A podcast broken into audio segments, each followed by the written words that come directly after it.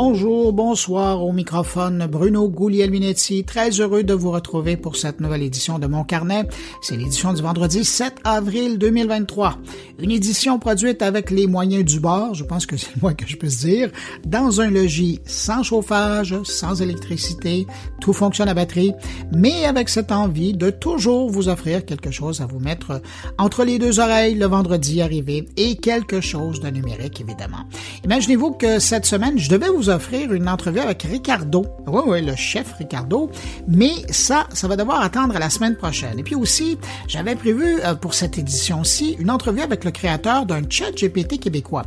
Mais bon, ça aussi, ça va devoir attendre à la semaine prochaine parce que ces deux entrevues, elles sont sur mon ordinateur de production et l'ordinateur de production, ben, sans électricité, ça ne démarre pas. Donc, euh, les entrevues sont inaccessibles, alors je ne peux pas vous les offrir. Mais bon, petit ordinateur portable sous la main, je suis parti à la recherche d'invités tout aussi intéressants et je les ai trouvés. Je vais parler avec Stéphanie Harvey, la Miss Harvey que vous connaissez, qui est maintenant porte-parole d'un nouveau projet pour jeunes en ligne et on va également parler de commerce en ligne au Québec avec Claire Bourget. Sinon, ben, mes collègues sont là, le verglas ne les arrête pas eux non plus. De Suisse, il y a Thierry Weber qui va nous parler de la stratégie d'Elon Musk avec Twitter. Stéphane Rico, lui, s'intéresse au ESG et Jean-François Poulain nous propose une rencontre avec François Penin pour parler de l'utilisation du design thinking dans le monde de l'architecture. Alors voilà pour le menu de cette émission. Avant de passer à l'actualité, vous me donnez quand même une minute hein, pour saluer des auditeurs qui m'ont fait signe à certains endroits cette semaine. Alors salutations toutes particulières à Marcel Ngounou qui nous écoute du Cameroun, Laurent Bédard, Alexandre Lupien et puis aussi Bruno Larouche et Luc Villeneuve qui écoutent mon carnet à partir de la chaîne Mon Carnet le podcast, sur YouTube. Ben, ben oui, parce que finalement, ben vous m'avez convaincu et mon carnet est également disponible sur YouTube. Alors, salutations à ceux qui écoutent en ce moment mon carnet à partir de YouTube. Et puis, ben merci à vous hein, que je n'ai pas nommé. Merci de prendre de votre temps pour nous accueillir comme ça, moi, mes invités, mes collègues, entre vos deux oreilles. C'est vraiment très apprécié. Je ne le répéterai jamais assez. Alors, à tous, je vous souhaite une excellente écoute.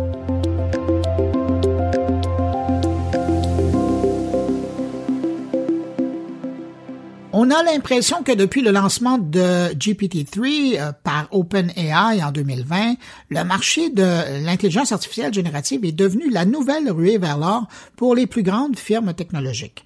Le dernier a attiré mon attention sur le sujet, c'est Meta, la maison mère de Facebook, qui envisage maintenant d'utiliser l'intelligence artificielle générative pour créer des publicités sur Facebook et dynamiser les campagnes publicitaires sur sa plateforme. Sachant que la publicité commerciale en ligne constitue le revenu important de Meta, ben, il est logique de voir Meta vouloir innover dans le domaine et faire progresser ce segment d'activité grâce au potentiel de l'intelligence artificielle. Pour y arriver, Meta veut fournir des outils de pointe aux entreprises pour qu'elles puissent créer des images publicitaires avec l'intelligence artificielle. D'ailleurs, Meta a récemment créé une nouvelle équipe euh, d'IA générative pour travailler sur ce projet et compte également utiliser cette technologie pour créer des mondes virtuels dans son fameux métavers. En passant, Facebook n'est pas la seule plateforme de la grande famille Meta à regarder du côté de l'IA, parce que Meta expérimenterait un agent conversationnel pour WhatsApp et Messenger ainsi que pour les filtres d'Instagram. Initiative intéressante de la part de Google, le géant américain exige désormais que les développeurs d'applications Android mettent en place des contrôles qui permettent simplement et clairement aux utilisateurs de supprimer leur compte, mais aussi leurs données, soit dans l'application, soit en dehors, en passant par le web. Les développeurs doivent se conformer à cette nouvelle politique d'ici le 31 mai 2024. Google a également exigé que les développeurs lient un formulaire de demande de suppression des données à la page de liste de l'application sur Google Play Store. Et pour s'assurer que l'opération soit simple, enfin plus simple qu'elle n'est maintenant, Google exige même que les informations sur la suppression des données soient mises en évidence dans une nouvelle section de sécurité des données de l'application sur la page de la boutique Play Store. Google dit vouloir renforcer la confiance des consommateurs avec cette nouvelle approche. Il faut savoir que c'est dans un contexte où, selon une enquête sur le sujet, 49% des utilisateurs d'Android préfèrent passer à un iPhone en raison de préoccupations concernant le domaine de la sécurité et de la vie privée. Et puis tiens, parlant de Google, l'entreprise vient d'ajouter de nouvelles fonctionnalités à son moteur de recherche qui ont à voir avec le monde du voyage. Et parmi celles-ci, il y a la possibilité de se faire rembourser la différence euh, si le prix de son billet d'avion réservé avec Google Flight baisse après la réservation. Dans l'éventualité où la chose se produisait, Google s'engage à rembourser automatiquement la différence via Google Pay. Cette garantie de prix est signalée par un petit écusson, d'ailleurs, qu'on voit à côté des vols concernés par ce programme. La mauvaise nouvelle, c'est que pour le moment, ben, ce service, qui est en développement en test pilote, est uniquement disponible aux États-Unis. Google va limiter le montant total remboursé à 500 dollars maximum par an et il ne sera pas possible de réserver plus que trois vols avec garantie de prix en même temps. Le remboursement a lieu après le décollage du premier vol de l'itinéraire réservé. Pour recevoir ce remboursement, ben, il faudra évidemment télécharger l'application Google Pay sur son téléphone et la configurer dans les 90 jours suivant le vol. Un mot sur Twitter en terminant ce survol de l'actualité numérique de la semaine. Il semble bien que Twitter peine à convaincre les utilisateurs de souscrire à son produit d'abonnement Twitter Blue. Selon un nouveau rapport sur la question en mars, donc il y a quelques jours encore, sur 2,6 millions de personnes qui se sont rendues sur la page de vente de Twitter Blue sur le web, ben seulement 116 000 d'entre eux se sont abonnés au service, selon la firme SimilarWeb, une spécialiste de l'analyse de, trafic sur Internet. Elon Musk aura beau avoir dit qu'à partir de ce mois-ci, seuls les abonnés de Twitter Blue seraient éligibles au petit logo de certification, ben, il semble que l'intérêt ne soit pas là. D'ailleurs, en février, Twitter Blue comptait moins de 300 000 abonnés. Alors, même en tenant compte des 116 000 nouvelles inscriptions, en mars, ça fait seulement 1% des utilisateurs mensuels du réseau qui sont actuellement abonnés à Twitter Blue.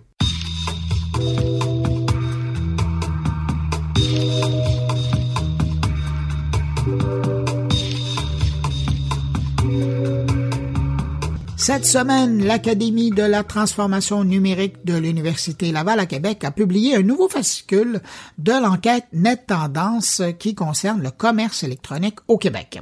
Alors, on va aller rejoindre immédiatement Claire Bourget, la directrice intelligence affaires et recherche marketing, mais surtout, pour ce qui m'intéresse moi aujourd'hui, l'éditrice de l'enquête Net Tendance pour connaître l'état des choses. Bonjour Claire Bourget. Bonjour Bruno. Ben Claire, félicitations pour euh, ce dernier cru du net tendance qui porte sur le commerce électronique parce que il est vraiment intéressant et puis il nous permet de faire un peu euh, la mise à jour du commerce électronique au Québec avec quand même une très bonne nouvelle. Hein? Euh, le quart des cyberconsommateurs québécois achètent sur des sites web de marchands québécois. Ça, c'est la belle nouvelle. Oui, exactement ce qu'on voit, mais si, si on remonte un petit peu, de façon générale, cette année, je dirais annuellement, sur une base annuelle, il n'y a pas nécessairement plus de gens qui ont acheté en ligne en 2022 qu'en 2021. On est au même pourcentage, là, trois adultes sur quatre. ça, ça s'est maintenu. Mais par contre, là où euh, ça a changé, ça, ça a une modification, c'est au niveau du choix des sites ou des applications mobiles sur lesquels euh, les euh, adultes québécois sont allés voir, sont allés faire des achats. Puis avec euh, l'automne dernier, euh, l'arrivée transactionnelle, euh, entre guillemets, du panier bleu, ben on voit que voit que le panier bleu euh, commence à prendre sa place. Basé sur le montant total de, de tous les achats en ligne durant l'année, ben, le panier bleu est allé chercher une part de, de 7 ben, c'est ça que j'allais vous poser comme question parce que quand on regarde, là, petite baisse chez Amazon, petite baisse chez les, sites canadiens, genre Canadian Tire, pour pas le nommer, et petite baisse chez les marchands étrangers, mais euh, hausse chez, chez le panier bleu. Donc, à un moment donné, ça veut dire qu'ils ont récupéré déjà? C'est très intéressant. Ça veut dire ils sont allés, sont allés gruger partout sauf sur dans notre marché, celui des marchands québécois, disons. Oui, oui. Fait que ça, c'est euh, puis les chiffres arrivent euh, exactement, exactement pile poil. Fait que c'est quand même, c'est quand même intéressant. Puis je pense que c'est une bonne nouvelle. Fait que dans le fond, on se cannibalise pas. Hein, on peut. Euh, et ça pouvait être la crainte, mais justement là, on voit que tout le monde est en train de prendre sa place et que le panier bleu, ben, est en train de prendre sa part de marché à lui. Exact. Puisqu'on observe aussi euh, chez les, les, acheteurs du panier bleu, ils sont ils sont surtout jeunes. Fait que c'est les jeunes adultes. C'est cette clientèle-là qui sont allés chercher principalement. On parle de, 16 des, des, adultes québécois qui sont allés faire des achats. Puis dans ce groupe-là, c'est beaucoup là, des, des jeunes adultes. Fait que ça, c'est, je pense que. Comment vous expliquez ça? Bonne question, je pense. Euh, ben, mon hypothèse serait la suivante. On va chercher euh, une jeune clientèle à la recherche de bons prix, euh, clientèle, je pense aussi qu'il y a une euh, ouverture, qu'il y a une volonté de, de, de, prioriser les produits locaux. Fait que je pense que ça, ça joue euh, favorablement pour, pour euh, le panier bleu. Pour le panier bleu. Oui. Autre donnée qu'on retrouve dans cette édition du Net Tendance, ce sont des nouvelles de, l'incontournable Amazon. Et là, on se rend compte, déjà, on était proche quand on arrondissait l'an dernier, on pouvait dire que presque un Québécois sur deux euh, qui achètent en ligne euh, utilisaient leur programme Amazon Prime. Mais là, c'est fait, c'est confirmé. C'est même plus qu'un euh, Québécois sur deux. Là. Ben, ben, c'est un cyberacheteur sur deux. Donc, c'est euh, un adulte sur ben, 52% une petite affaire plus que un sur deux qui est euh, abonné au programme Amazon Prime. C'est quand même, c'est beaucoup, hein? Ben, ben, c'est ce que j'allais vous demander, avec, dans un contexte comme celui-là, puisque des gens qui même décident de payer 20 dollars de plus que d'habitude euh, cette année pour avoir, pour être membre de ce service-là, mais ça crée une dépendance, une obligation à l'utiliser. Ça, c'est un peu comme l'équivalent de la carte Costco, là. Avez-vous l'impression que ça fait que il y a des clients québécois, des, des, consommateurs québécois qui se disent, ben, coudon, par automatisme, on va aller sur Amazon plutôt qu'aller voir ailleurs? Oui, mais c'est une, une, stratégie marketing, mais peut-être que le panier bleu, dans leur stratégie prochaine, euh, pourrait penser à faire la même chose. C'est pas, pas impossible. C'est toute une question de gestion logistique, mais euh, pourquoi pas? Et, et, de voir euh, Amazon aussi fort dans le marché québécois, qu'est-ce que ça vous dit?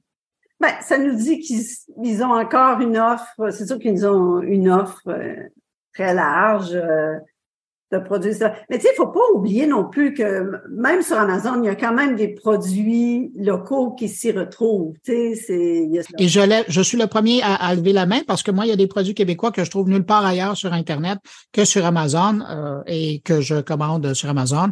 Mais ce sont des marchands québécois, ce sont des producteurs québécois là, qui, qui font, ça.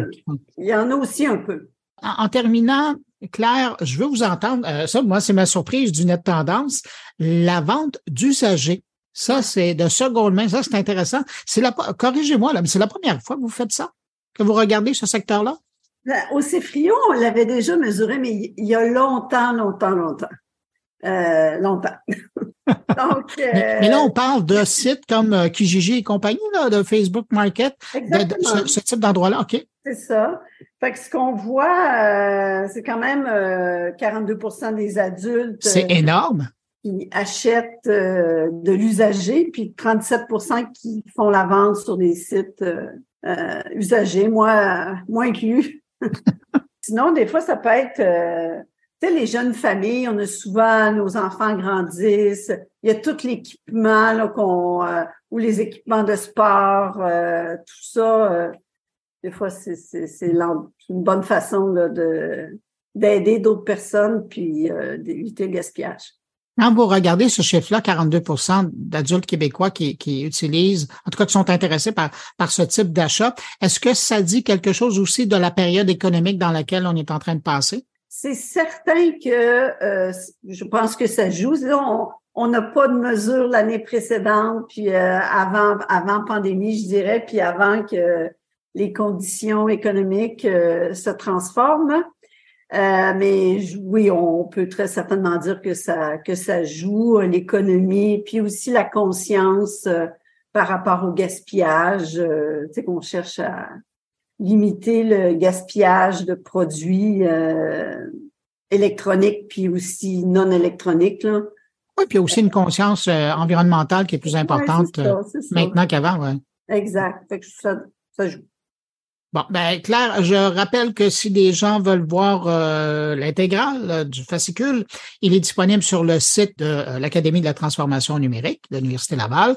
Et donc, vous cherchez Net Tendance sur Google, vous allez trouver. C'est la première réponse qu'on soit. Alors, Claire Bourget, elle est directrice intelligence d'affaires et, je vais dire, intelligence artificielle, directrice intelligence d'affaires et de recherche marketing. On en reparlera une bonne fois d'intelligence artificielle ensemble. Et aussi, c'est super important, puis c'est pour ça qu'on lui parle aujourd'hui, l'éditrice de l'enquête euh, Net Tendance. Claire, merci beaucoup d'avoir pris du temps pour euh, répondre à mes questions. Puis, euh, ben, félicitations. Ah, écoutez, le mois prochain, vous allez parler de quoi? On va parler des services gouvernementaux en ligne, l'identité numérique. Avez-vous regardé ce qui se faisait à la SAC? Si on a regardé, oui, on a, on a suivi ça comme tout le monde. Bon, ben, on se donne rendez-vous le mois prochain puis on en reparle. Merci beaucoup. Merci Bruno, à bientôt.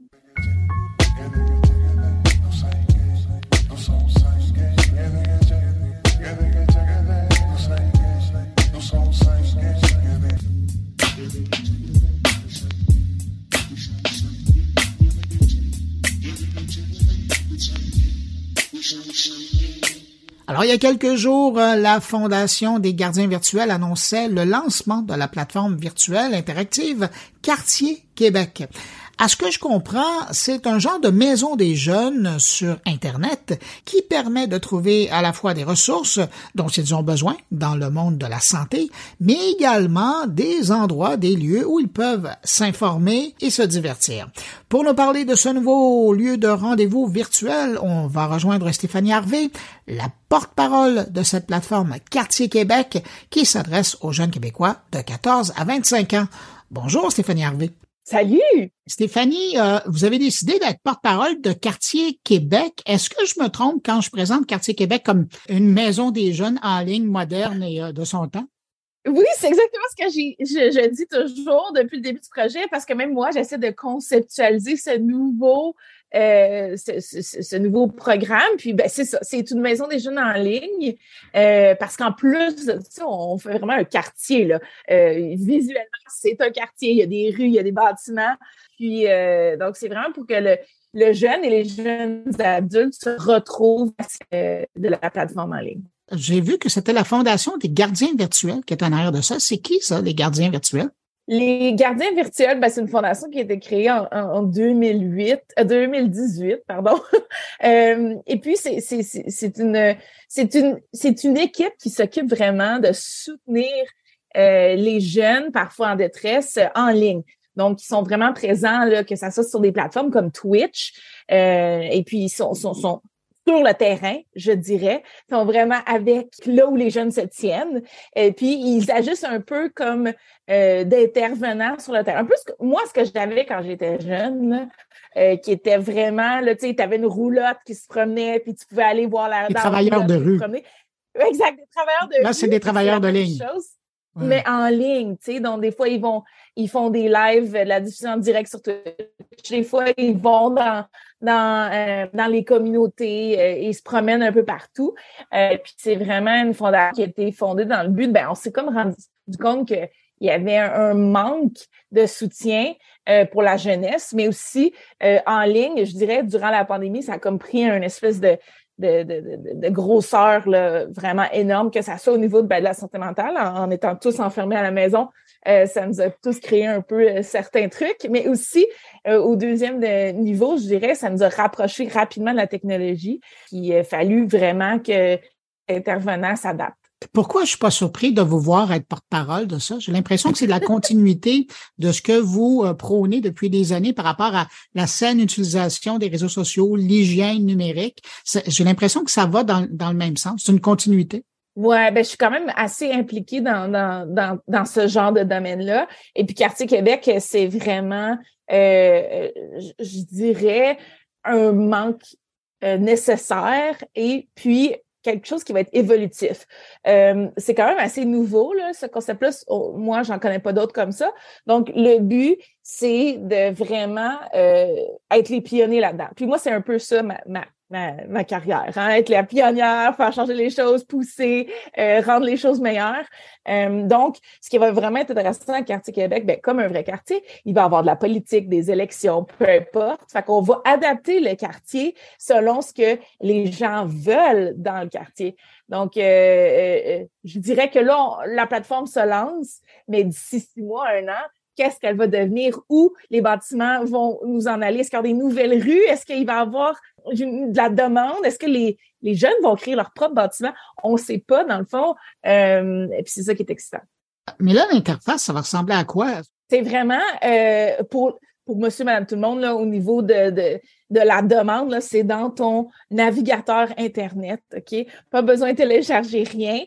Euh, puis c'est vraiment comme en mode isométrique. Tu vois, un quartier, euh, des rues, euh, des peu importe, un chapiteau, un, arcade, des bâtiments tu peux interagir avec ces bâtiments-là et tu deviens, tu, rentres dans le bâtiment en interagissant avec. Mais de base, là, c'est vraiment une espèce d'image statique où tu peux te déplacer dans le quartier. Euh, ça permet à n'importe qui de pouvoir l'utiliser, que ce soit sur ton téléphone ou directement euh, devant l'ordinateur, peu importe la qualité de l'ordinateur. Et là, c'est pas facile votre affaire parce que vous vous adressez pas juste à un type de clientèle. Hein. Vous faites large de 14 à 25 ans. Ça veut dire que vous devez plaire et attirer et offrir des services pour les plus jeunes, mais à la, mais à la fois aussi les jeunes adultes. C'est pas évident, ça? Oui. Euh, un peu comme dans la vraie vie, dans un vrai quartier, il y a peut-être des bâtiments qu'on ne va pas utiliser, nous, parce que ça ne nous intéressera peut-être pas. Peut-être que nous, par exemple, les compétitions de jeux vidéo, l'arcade, euh, ça nous intéresse pas. Euh, donc, on n'ira pas dans le, bâtiment de l'arcade, mais peut-être que nous, on aime l'art, on aime la création, on aime les défis, on aime se creuser les méninges. Donc, peut-être qu'il va y avoir euh, euh, une bâtisse pour nous. nous, en tant que parents, on va pouvoir aller justement s'informer, comprendre, faire des formations sur notre utilisation en ligne. Puis, encore une fois, vu que j'ai parlé d'un quartier évolutif, ça se peut que euh, présentement, l'offre n'est pas exactement adéquate pour tout le monde. Puis on va grandir ensemble, puis on va on va l'améliorer. Euh, moi, je suis en train de réfléchir à une façon d'avoir mon bâtiment dans le quartier. Donc, ça va vouloir dire quoi, le bâtiment servir Donc, il va y avoir de la place pour tout le monde. Ça permet aux autres organismes, ça permet à des compagnies, ça permet même peut-être à des écoles de créer leur bâtiment ou de même voir, et moi, je veux la rue un tel, puis voici ce qu'on va apprendre dans ma rue. ben, on comprend bien que l'idée, c'est quartier Québec. Ben, j'imagine que la première clientèle, ce sont les Québécois, mais est-ce que vous pensez ouvrir ça un petit peu plus large? Ça, c'est une très bonne question. Je pense qu'avant d'ouvrir ça large, euh, ça serait de maîtriser un peu plus la plateforme, puis vraiment comprendre à qui elle s'adresse. Présentement, ça s'appelle Quartier Québec, mais c'est en français. Donc, ça, ça veut dire que euh, c'est aussi accessible à quelqu'un de l'Ontario qui parle français ou quelqu'un euh, du Canada qui n'est pas au Québec. Donc, ça, il n'y aura pas de problème. C'est pas dès que tu sors du Québec, tu ne peux pas atteindre la plateforme, mais c'est sûr que lancer ça international dès le début. Vous allez d'abord essayer de l'améliorer, puis après peut-être aller à l'étranger? Oui, mais je pense que ce qui est important, c'est de vraiment pouvoir euh, grandir avec la plateforme euh, et puis pas trop aller euh, trop vite pour la plateforme. Tu sais, on a déjà quand même beaucoup d'objectifs. Je dirais comme en bon franglais, le, le scope vraiment déjà très gros. donc, se concentrer pour l'instant sur, sur ce qu'on peut offrir dans les quartiers du Québec, puis à la population du Québec, ça va être nécessairement la priorité au, début, oui. Euh, Stéphanie, je, reviens sur quelque chose que vous avez dit tout à l'heure parce que justement, vous êtes euh, une innovatrice dans, tout ce que vous touchez et j'étais curieux de vous demander, quand vous, regardez où vous êtes rendu en 2023, est-ce que vous êtes rendu où vous voulez dans votre, dans votre carrière? Euh, c'est tellement une bonne question. j'ai quand même encore de la misère à me projeter parce que vu que euh, je suis la personne qui, qui brise des barrières. C'est dur de c'est quoi la prochaine étape quand elle n'existe pas. Mais euh, je dois dire que euh, j'ai toujours l'impression que n'est pas fait assez. J'ai toujours l'impression que je peux avoir un plus grand impact, qu'on peut changer les, les, choses ensemble. Donc, je continue à me dire que dans deux, trois, quatre, cinq ans, j'espère être encore plus loin. J'espère vraiment avoir pousser, je dirais, notre consommation du numérique d'une façon positive, de démystifier encore plus tout ce qu'on fait dans le jeu vidéo. Et puis, je ris souvent, là, Bruno, euh, euh, je dis souvent ça dans mes entrevues, mais euh, peut-être que dans 10, 20 je vais être la ministre de l'Internet pour vraiment pousser et faire changer les choses au gouvernement par rapport à notre consommation numérique. Ça vous intéresserait, ça, la politique? il y a certains aspects de la politique qui m'intéressent. Je suis quand même assez euh, je consomme énormément de politique, que ce soit politique internationale ou, ou, locale. Euh, il y a des aspects que je trouve moins intéressants euh, parce que moi, je suis quelqu'un de très franc, très honnête, très direct. je ne sais pas si je serais capable de naviguer tout ça, mais le côté c'est vraiment pousser pour mon prochain, pousser pour que la prochaine génération ait euh, une, meilleure qualité de vie que ce que nous, on a vécu. Euh, ça, ça m'intéresse tellement. Si présentement, j'ai l'impression d'avoir un meilleur impact, pas en politique, euh, mais on verra un jour où la vie va m'amener, dans le fond. Bon, ben écoutez, puis je, je vais juste vous rappeler qu'on est autant écouté à Québec qu'à Ottawa. Alors, qui sait, peut-être que vous aurez un contact bientôt qui va vous approcher. Euh, Stéphanie, évidemment, je, qui sait? Euh, Stéphanie, je veux pas vous laisser aller avant que vous disiez un mot sur euh, votre euh, émission à RDS Jeux vidéo. C'est une belle vitrine que vous donnez aux, sportifs du sport électronique, une vitrine que, auquel vous n'avez pas eu droit parce qu'à l'époque, il n'y a personne qui faisait ça.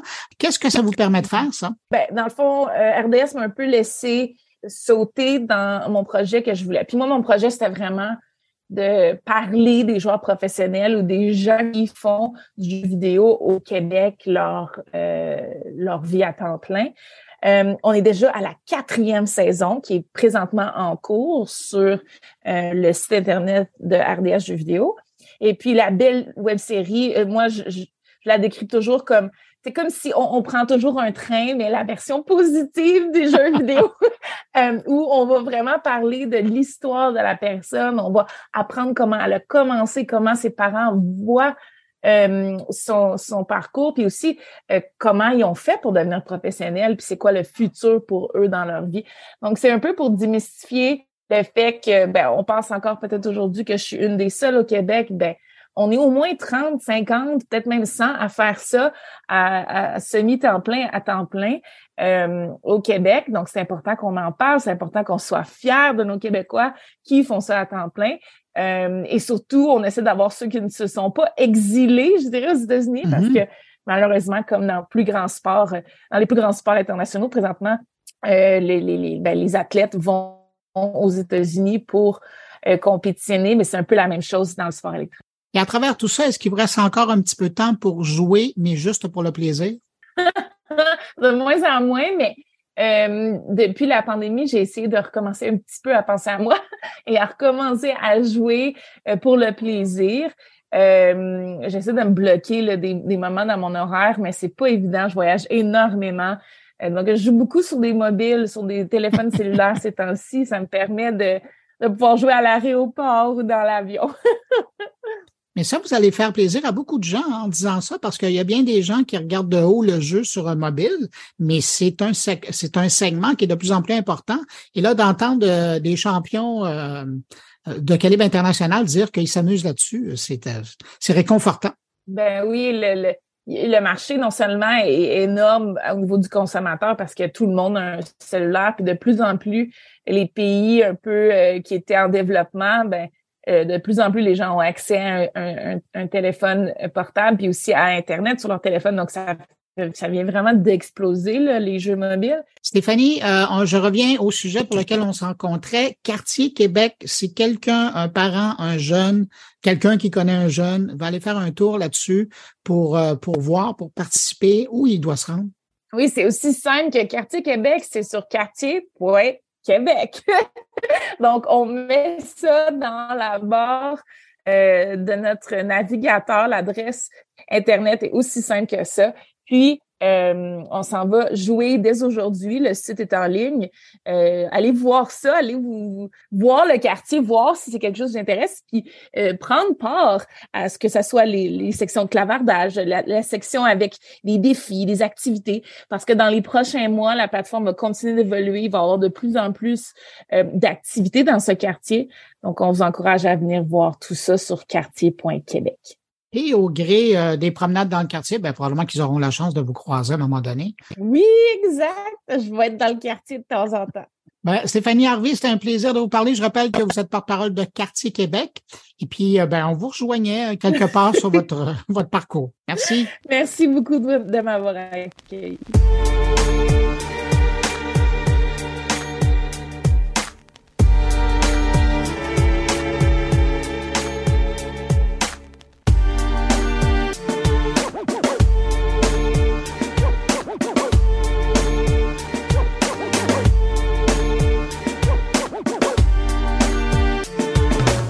Autour de mes collègues maintenant et on commence par Thierry Weber. Cette semaine, Thierry s'intéresse aux méthodes peu orthodoxes de gestion d'Elon Musk avec sa plateforme Twitter. Bonjour Bruno, bonjour les auditeurs de mon carnet. Twitter qui change son logo par celui de la crypto-monnaie Dodge et tout cela un 1er avril. Dans le même laps de temps, la valeur de Twitter dégringole. Alors, que faut-il penser de la stratégie de Musk, je la mets entre grosses guillemets, pour son joujou acheté très cher. J'avoue que je suis un peu perplexe, même si plusieurs fois on m'a rappelé qu'il aimait la stratégie du chaos dans ses entreprises. Pas sûr pour le coup que pour Twitter, il y ait une véritable stratégie derrière tout cela. À partir du 1er avril, seuls les comptes payants seront certifiés sur Twitter. Une première étape euh, avant un changement plus radical, la limitation de certaines fonctions gratuites aux comptes payants. Peut-être une piste d'explication sur ce qui s'est permis de faire par un clic de souris avec certains médias importants qui viennent tout simplement eh bien, de perdre leur petit sigle bleu. La certification n'a donc plus aucun sens. Pour gagner de l'argent facilement, Elon Musk s'appuie sur des certifications payantes. En quête de reconnaissance, de nombreux comptes ont essayé le badge de vérification inclus dans l'abonnement Blue. En quelques mois, de vrais comptes ont été certifiés et ont coexisté sur Twitter. Ce 1er avril, cette cohabitation prend fin. Seuls les comptes payants conservent leur badge bleu. Ils le perdront. Y aura-t-il des exceptions pour les comptes très célèbres? Eh bien, il va falloir euh, voir euh, de cas par cas, en cas par cas en tout cas. Le New York Times souligne que les 500 annonceurs les plus présents sur Twitter les 10 000 entreprises qu'ils suivent conserveront leur badge sans payer, même si l'aspect social change encore de visage. On n'est pas à l'abri d'une surprise. Pour conserver leur badge doré, les entreprises devront payer tout simplement, et ça chaque mois. Mais revenons sur la valeur de son entreprise à l'oiseau bleu, euh, la valeur de Twitter. Elon Musk estime désormais la valeur de Twitter à des milliards de dollars. Une lettre interne aux salariés concernant l'offre du groupe de San Francisco et l'attribution d'actions par la société encadre Twitter depuis son rachat fin octobre. Le programme de financement partagé valorise la plateforme à des milliards de dollars, près de la capitalisation de Snapchat, le parent d'origine de Snapchat ou le site créatif de réseautage social Pinterest, tous deux cotés en bourse. Interrogé par euh, l'AFP, hein, l'agence France Presse, via une adresse mail propre à Twitter, il a généré une autoréponse ne contenant qu'un tas de caca. Vous savez, le fameux emoji de couleur brune. Voilà, c'est une forme d'humour, on va dire. Dans des documents internes, Elon Musk justifie l'évaluation brutale par les difficultés financières connues de la société à l'époque où il était au bord du dépôt de bilan. Twitter devrait perdre 3 milliards de dollars par an, a écrit Elon Musk dans une annonce publiée sur la plateforme. Selon lui, ce chiffre s'explique par une perte d'entreprise de 1,5 milliard de dollars et une dette venant à échéance du même montant. Mais maintenant que les annonceurs reviennent, dit-il, il semble que nous atteindrons le seuil de rentabilité au deuxième trimestre 2023, a déclaré le directeur général et actionnaire de Twitter. Depuis qu'il a pris le contrôle, Elon Musk a réduit les effectifs de l'équipe de plus de 7500 personnes à moins d'employés en utilisant des séries successives de licenciements. Dans un document interne, Elon Musk a déclaré qu'il trouvait difficile mais clair d'évaluer la société à environ 250 milliards de dollars sans mentionner de délai. Tiens donc, c'est facile. L'homme qui dirige également le conglomérat aérospatial Tesla et SpaceX a annoncé que Twitter ouvrirait tous les six mois une fenêtre permettant aux employés du réseau de vendre leurs titres qui ne sont plus cotés en bourse j'ai envie de dire affaire à suivre, mais c'est de plus en plus difficile à te suivre, Elon. Pour ma part, je n'arrive pas à comprendre la stratégie qu'il y aurait là derrière. Je doute de plus en plus qu'il y en ait une. Et je vois là des caprices d'un multimilliardaire qui se fait plaisir à faire du grand n'importe quoi avec un réseau qui commence, à mon avis, à perdre de sa superbe. Allez, en attendant, ben, ruez-vous sur les autres réseaux sociaux, portez-vous bien et à très bientôt si c'est pas avant.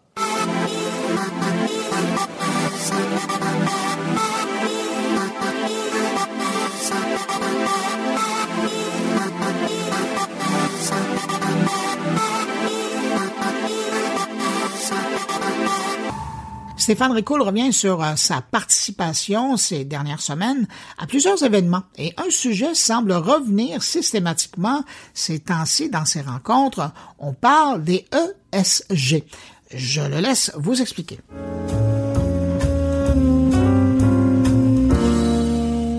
J'ai eu la chance de participer au petit Batimatech, au off du sommet de la finance durable, à la semaine numérique et au forum de la relève d'affaires, tout ça dans les dix derniers jours à peu près.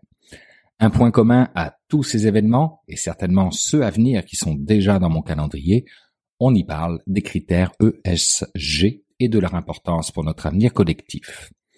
Simple rappel de ce que veut dire ESG au cas où, il s'agit de la gouvernance qu'une entreprise met en place afin d'avoir un impact positif sur les volets environnementaux et sur le volet social. Dès lors, vous comprenez que c'est une bonne chose que ces trois lettres ESG volent la vedette dans ce genre d'événement, où métavers et intelligence sont habituellement leur féroce compétition au point où l'honorable Pascal Saint-Onge, ministre des Sports et ministre responsable de l'Agence de développement économique du Canada pour les régions du Québec, nous parle, lors de la semaine numérique, des technologies propres et vertes et nous invite à prendre le temps de regarder l'économie circulaire et incorporer justement les critères ESG dans nos chaînes d'approvisionnement afin de réussir notre transition. Et elle n'était pas la seule politique cette journée-là à nous en parler puisque la vice-présidente exécutive de la ville de Québec, Marie-Josée Asselin, nous exprimait le fait que la ville de Québec avait besoin d'être une ville résiliente au niveau ESG. Mais voilà, la plupart des entreprises ne sont ni assez bien outillées, ni assez ambitieuses en matière ESG selon Tristan Hurtley, alors que pourtant, il s'agit de l'ensemble des critères d'évaluation des risques et des opportunités qu'elles peuvent mettre en place.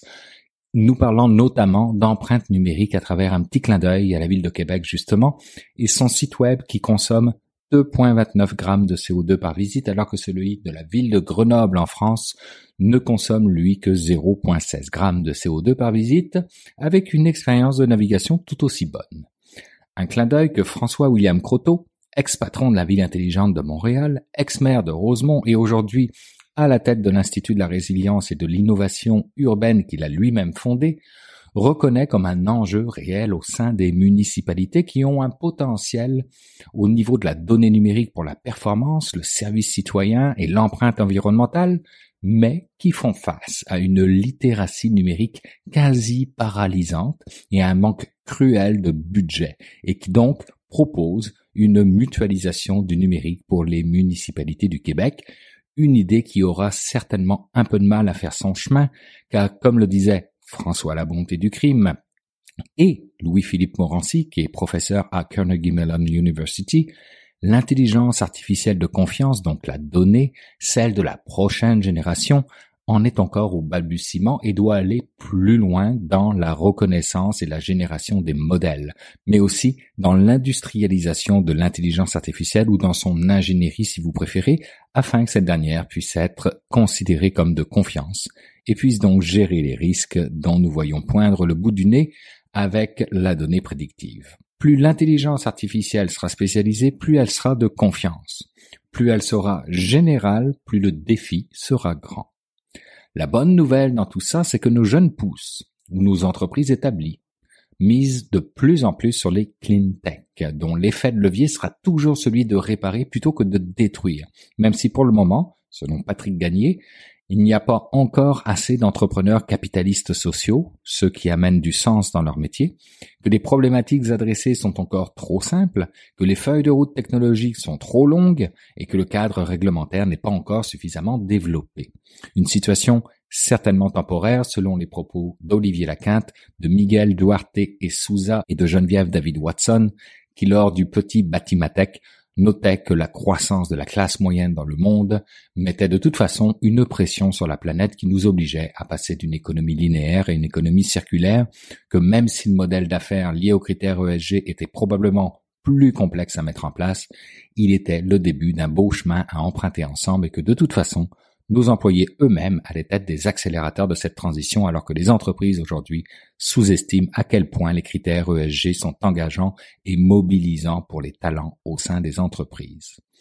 Temporaire également puisque, discuté lors du off du sommet de la finance durable, L'adaptation des outils d'investissement responsable actuels à l'évaluation de l'impact technologie est en cours, puisque les normes financières en lien avec les critères ESG sont à la veille de sortir. Et on sait bien, quand les finances et réglementations bougent, alors les entreprises bougent. Tant que c'est dans la bonne direction, c'est une bonne chose. Et en parlant de direction, j'aimerais vous laisser sur une note tout à fait poétique de notre astronaute David Saint-Jacques, qui était sur la scène du FERA, le Forum économique de la relève d'affaires, et qui nous partageait l'émotion qu'il a vécue lorsqu'il est sorti dans l'espace pour effectuer une réparation et qu'il s'est retourné pour regarder la Terre. Selon ses mots, c'est à ce moment-là qu'il a bien vu que la Terre était au milieu de nulle part. Et dans ce qu'il voyait à cet instant, il y avait beaucoup de nulle part, comme il disait, jusqu'à très loin, très très très loin. Cet infini inaccessible lui a fait réaliser que nous devons prendre soin de notre planète et des gens qui s'y trouvent, car, comme d'autres diraient, il n'y a pas de planète B.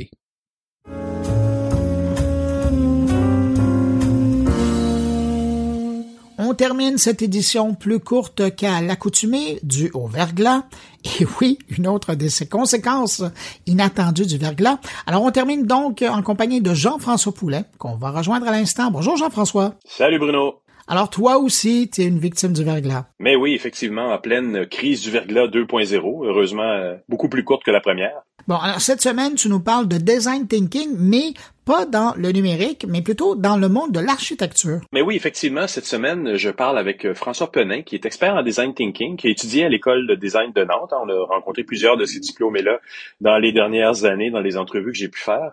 Il a développé une méthodologie euh, qui est pas en lien avec le numérique. Comme tu le sais, ça m'intéresse parce que je suis toujours curieux de savoir comment en fait ont influencé, euh, a influencé le UX euh, d'autres disciplines comme l'architecture, on en l'a vu, le design industriel et autres. Ben justement dans ce cas-ci, François a développé une méthodologie pour sa copine qui est architecte, qui devait faire beaucoup d'allers-retours avec ses clients pour essayer de comprendre. Donc, elle faisait des plans, elle revenait avec les plans, les clients n'étaient pas satisfaits, on fait un, nouveau, retour, etc.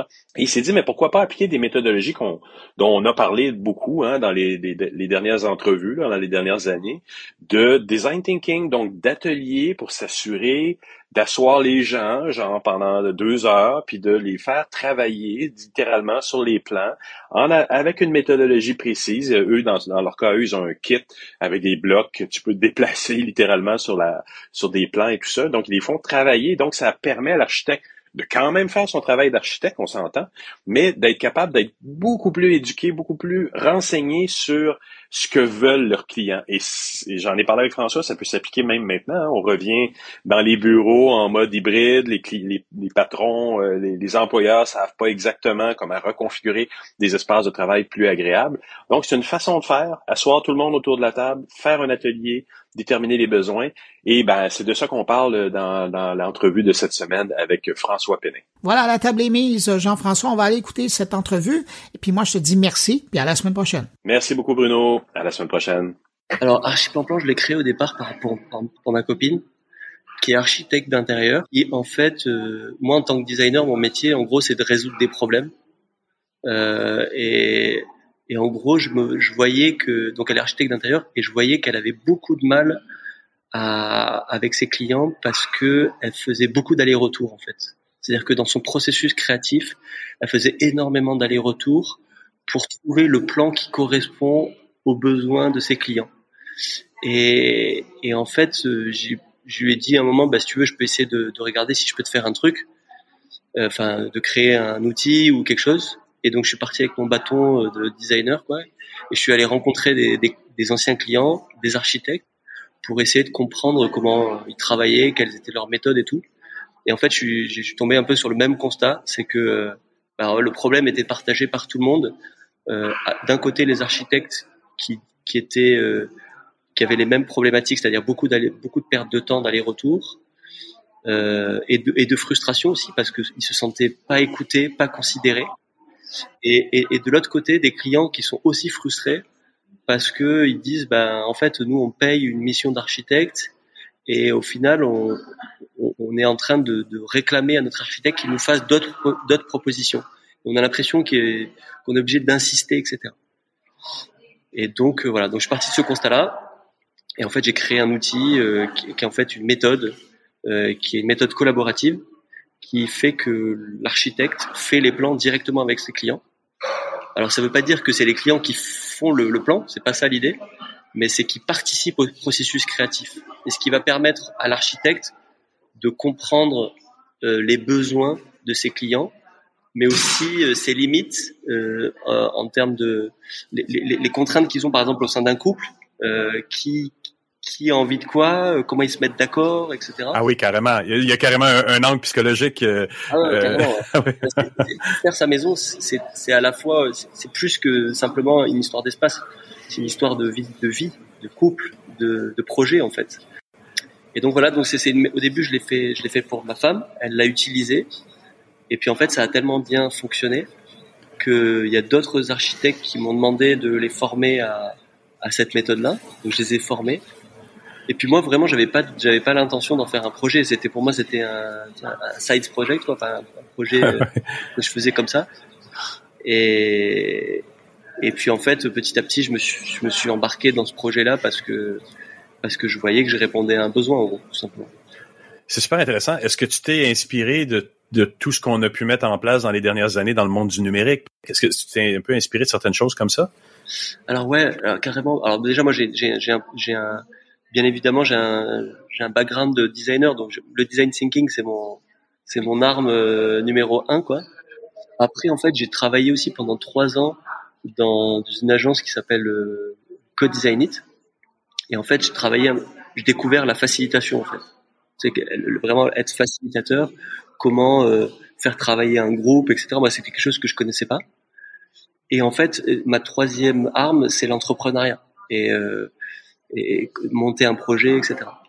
Et, en fait, Archiplan Plan, c'est un peu la rencontre entre le design thinking, la facilitation, et puis un peu d'entrepreneuriat. Mais bon, ça, c'est le client le, le voit pas forcément, mais en tout cas, j'utilise vu qu'on est dans un processus qui est un processus collaboratif, eh ben, on fait travailler une équipe, même si elle est toute petite, c'est deux personnes ou trois personnes ensemble, mais on fait, mais on a aussi un facilitateur puisque l'architecte devient le facilitateur. Donc en fait, on a un ou deux architectes qui sont les facilitateurs et on a un groupe de, de, de, qui sont les deux. On travaille toujours euh, avec deux personnes en face. Même si la personne est tous célibataire, par exemple, on lui dit de venir avec un copain ou avec un membre de sa famille, quelqu'un qui le connaît bien. Et en fait, toujours un, des, des ateliers à quatre. C'est très important pour nous de, de faire, de d'appliquer euh, cette méthode-là. Et, question Pierre, là, ça s'adresse principalement à de l'habitation euh, euh, privée, mais est-ce que dans un monde où euh, beaucoup de gens se posent des questions quant au retour hybride dans des milieux de travail, puis on ne sait plus à quoi doivent, ressembler les milieux de travail, est-ce que cette méthodologie-là pourrait, pour un employeur, faire de, devenir un atelier où les gens vont définir un nouveau milieu de travail où ils auraient le goût de revenir? Oui, alors en fait, il y a, y a, une chose que j'ai pas dit qui est essentielle dans Archiplan Place, c'est qu'on fait, on fait plusieurs choses. La, première chose, c'est qu'on est un collectif d'architectes et d'architectes d'intérieur, et même, euh, je dirais plus largement, d'experts de, de l'aménagement, parce qu'on a des ergonomes, on a des... Et en gros, euh, ensemble, on crée des, des ateliers pour euh, justement faire, euh, pour répondre à des problématiques de pro en fait. Donc des bureaux, des espaces pro, tous les espaces Donc notre, notre mission en fait, c'est de rassembler la bonne équipe. On met autour de la table les bonnes personnes, que ce soit des architectes, des ergonomes, etc., en fonction des besoins du client. Mais on met aussi des utilisateurs. C'est ça qui est intéressant. On va mettre des utilisateurs, des clients. On met toutes les personnes qui sont concernées en fait par le projet, par les problématiques du projet. On les met autour de la table et on organise des ateliers sur mesure avec toujours cette méthode collaborative. Ça, c'est déjà une première euh, première chose. La deuxième chose, c'est qu'on fait des formations pour les architectes. Donc, on forme les architectes d'intérieur, principalement aussi des architectes, mais principalement des architectes d'intérieur, puisque nous, on travaille sur l'intérieur des espaces.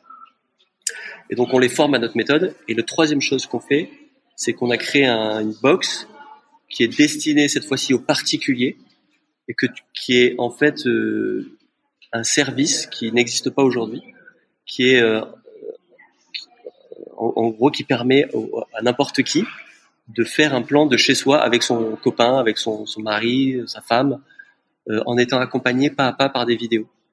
Et donc c'est euh, une box qui vaut aujourd'hui euh, moins de 100 euros et qui permet en fait de répondre à.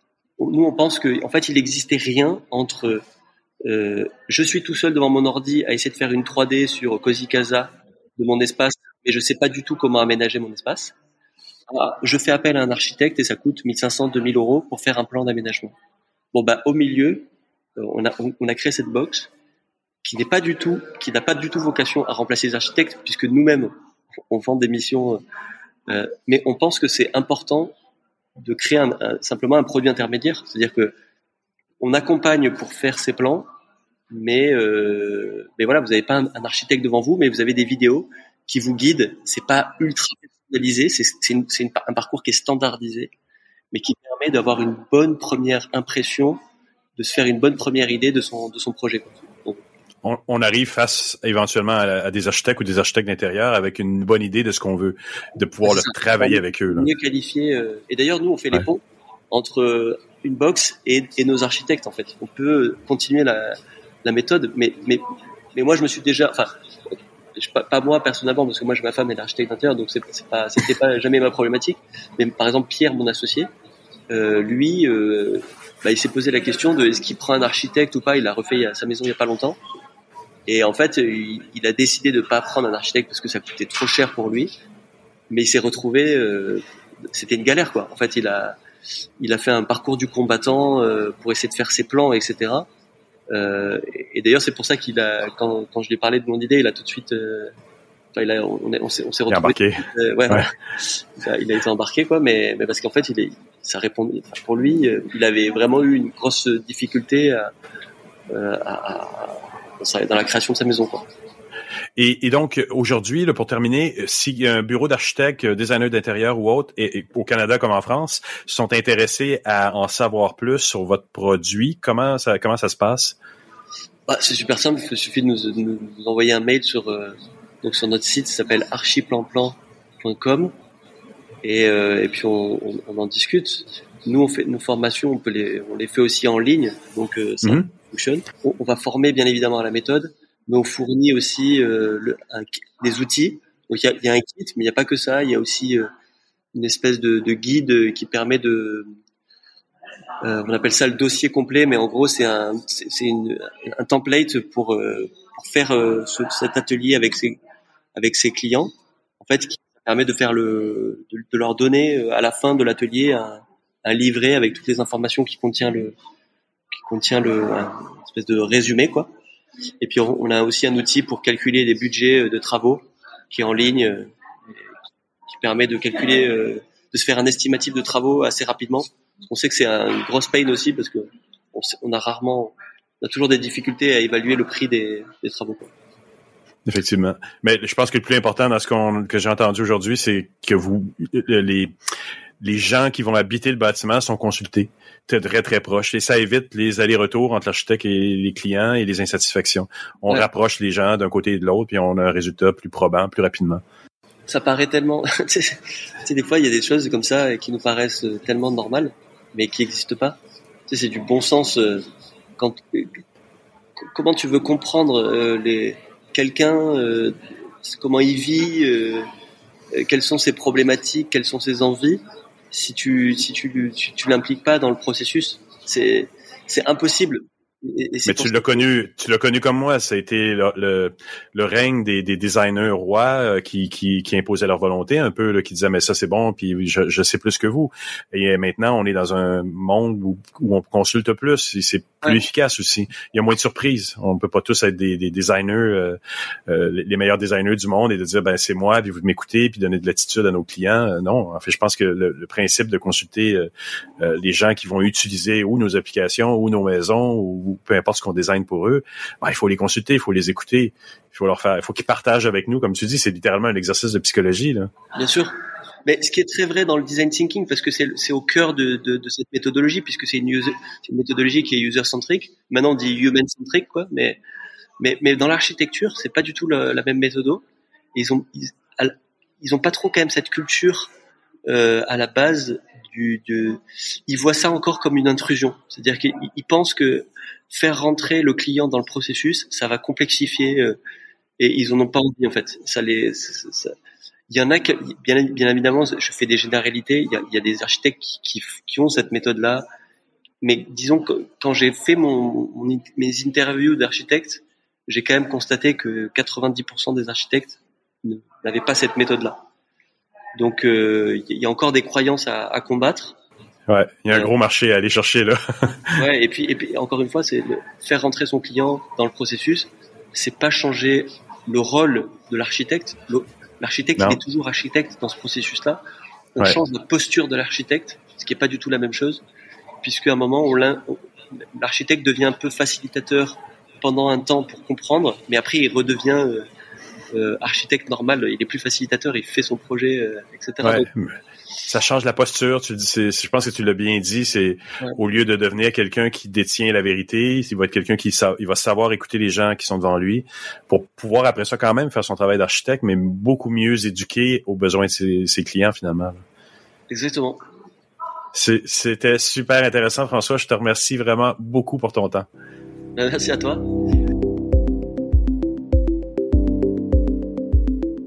Bien voilà, c'est ce qui met un terme à cette édition de Mon Carnet, spécial verglas, fait sur le coin d'une table à la lueur des chandelles. Et je fais pas de blague, c'est vraiment ça. J'espère que vous avez aimé. En tout cas, moi, j'ai aimé passer ce bout de journée avec vous, même si j'ai les mains froides, congelées. On se retrouve la semaine prochaine avec notamment Ricardo et le créateur du premier chat GPT québécois. Je vous dis salut et puis surtout, restez au chaud.